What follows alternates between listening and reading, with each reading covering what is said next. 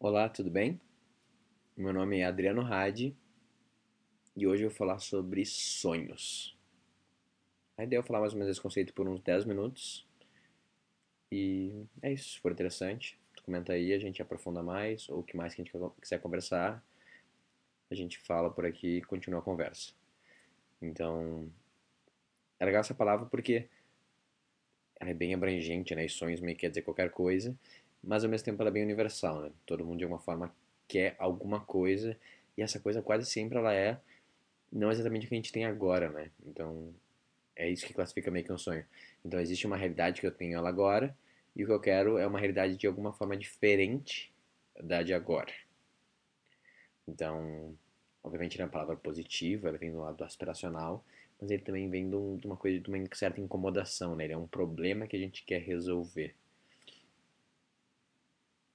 E é legal porque, para mim, o que separa principalmente uma criança, ou a, o nosso lado mais infantil, de um adulto, é que os sonhos que a gente tem, eles meio que vão sendo mortos e assassinados um a um, até eventualmente a gente ter meio que um sonho, ou dois só, que eles em si podem se tornar de alguma forma uma realidade.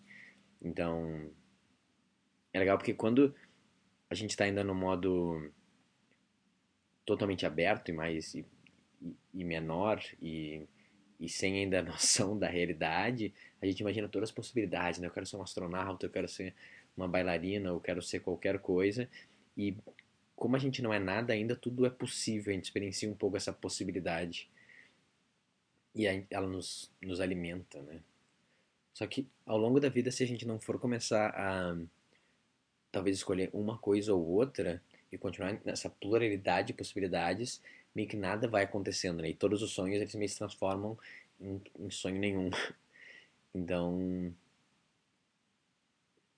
eu acho legal porque por mais que faz sentido a gente sonhar e sempre querer sonhar e, e querer mudar o nosso estado atual para um estado desejado, eventualmente a gente vai ter que meio que de alguma forma sacrificar vários dos outros sonhos, ou a maioria deles, para escolher meio que um só ou dois, para a gente conseguir ser qualquer coisa. Porque se a gente ficar meio que só sonhando com as possibilidades, a gente acaba não sendo nada, né?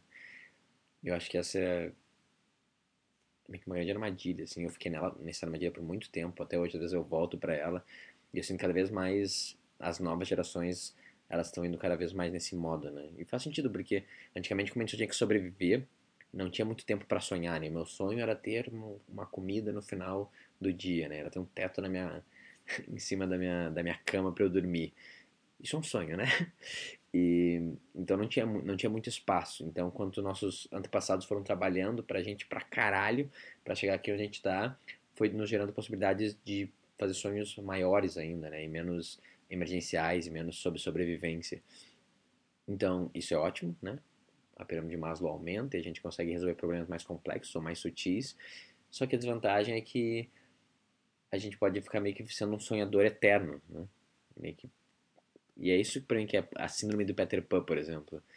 É a gente viver num, num, num, Neverland onde a gente nunca cresce e por não crescer, né? E onde a gente não cresce, tem todas as possibilidades que existem, né? E é gostoso viver num mundo de possibilidades.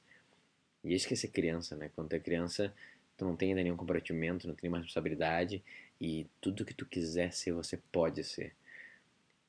Isso é real de alguma forma, porque existe a possibilidade. Gente literalmente, qualquer pessoa pode acabar sendo qualquer coisa, né? Mas isso vai se realizar se de alguma forma a gente parar de sonhar. Essa é parte meio doido. Então, por mais que faça sentido a gente alimentar esse nosso lado que quer é viver no mundo ideal, diferente do mundo que a gente vive agora, eventualmente, se a gente não realmente fazer o sacrifício de abrir mão de todas essas possibilidades que a gente pode ser e todos esses sonhos, a gente acaba sendo meio que coisa nenhuma, né? É uma coisa muito triste, de repente, tu ficar com 25, 35, 45 anos de idade e tu fala, pô, e agora, o que que tu é? Fala assim, eu não sei exatamente o que eu sou ainda, não sou nada muito bem, e... mas eu ainda posso ser tudo, de repente. E por mais que sim, né, a gente ouve essa história de pessoas que 50 anos mudaram tudo, e é possível, eventualmente essa mudança ela só acontece quando acontece o sacrifício de todas as outras possibilidades. Isso é uma coisa meio, meio dura, assim, acho que a gente não quer falar muito sobre isso, mas é meio que o único caminho, né? E é importante, eu não tô falando que a gente não tem que ser um homem renascentista no sentido de ser multi, multidisciplinar e não tão específico e mais universal, mas é, isso, isso é uma tendência, né? Isso é o que alimenta meio que a alma da maioria das pessoas, mas é que mesmo a gente tendo vários temas que a gente se interessa em várias coisas, eventualmente a gente vai ter que meio que abrir mão de várias dessas possibilidades e focar numa só, pelo menos por algum tempo, três, seis meses, um ano, e, e, só depois que a gente dedicar esse tempo meio que sacrificando a pluralidade das possibilidades que a gente realmente vai conseguir fazer que o sonho deixe de ser um sonho, né? que não vire só um, um imaginário, uma coisa que poderia ser incrível se a gente chegasse lá e ele meio que nunca se realiza, né? Então, por mais que a gente tenha que sonhar e é saudável a gente alimentar o nosso lado sonhador, a gente meio que tem que dar uma matada nele também de vez em quando, dar uma limitada, assim, ou pelo menos dar uma dire direcionada para algum lugar específico e falar assim: beleza, tudo é possível, o mundo é incrível, a gente pode transformar tudo e ter outra realidade. Vamos focar numa coisa específica, em um problema específico, numa realidade específica que a gente quer modificar. E daí com isso, todas as outras coisas que também me incomodam, que também gostaria que fosse diferente, eu vou realmente talvez ter que abrir mão delas. Isso é uma coisa difícil de fazer. Isso é uma coisa que o adulto faz e, só com, com o tempo e com a maturidade que a gente vai entendendo, né? Então, são as pequenas coisas. Por exemplo, quando a gente aceita casar com alguma outra pessoa, a gente está literalmente matando o sonho que a gente tinha com 15 anos de idade de casar com a Ivor Lavigne, por exemplo. Ou de casar com qualquer outra mulher que existe, ou qualquer outra experiência. Eu também que abrindo mão de todas essas possibilidades de como poderia ser a, a minha mulher ou a minha vida sem mulher, talvez, ou com muitas mulheres, para ficar com uma só. Tipo, e é só quando acontece esse sacrifício que a gente abre mão de todas as possibilidades que a gente realmente constrói alguma coisa. E daí, obviamente, é um passo mais pra frente, ainda maior ainda, quando a gente. quando a gente tem um filho, né? Esse é, um, é, o caso clássico que o pessoal fala do sacrifício do filho. E antigamente, quando não tinha filho, eu falava, putz, cara, muito ruim, sabe? Essa, essa, carga negativa que a gente põe na criança. Mas é que não tem outro jeito de, de dizer, porque quando a gente tem um filho, a gente literalmente sacrifica. Cara, muitas possibilidades, muitas coisas que poderiam ser, que vão ter, por mais que aconteça, vão ter que acontecer de uma forma totalmente diferente, né? E o principal sacrifício é, pô, eu tenho a minha vida, eu tenho o que eu quero fazer, eu tenho o estado desejado que eu quero chegar, e daí quando tenho filho, de repente não é mais sobre isso, é Beleza, eu também tenho, só que agora o que eu quero é eu quero estar desejado pro meu filho, né? Então, na real, é sacrificar quem é o personagem principal da tua história, quase. Que é um sacrifício gigantesco, mas ao mesmo tempo uh, faz parte da jornada do herói, né?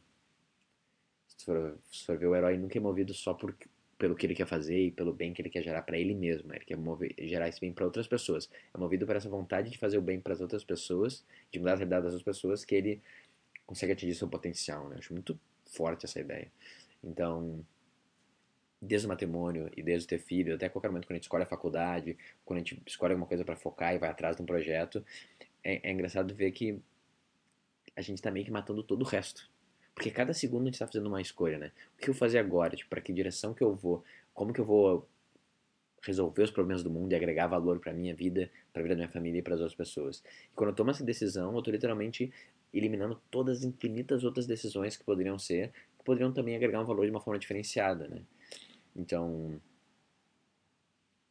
eu acho isso muito importante, a gente meio que não pensa muito sobre isso, a gente vive num mundo meio da fantasia e poético sobre, cara, vamos sonhar, sonhe, alimenta esse lado sonhador para mudar a realidade, quando, beleza, isso é importante, né, na fase de brainstorm, vamos dizer assim, só que a gente só vai realmente agregar valor quando o sonho deixar de ser um sonho e o sonho só deixa de ser um sonho quando a gente literalmente elimina e mata quase todos os outros sonhos e escolhe um, uma coisa só ou duas coisas só, né?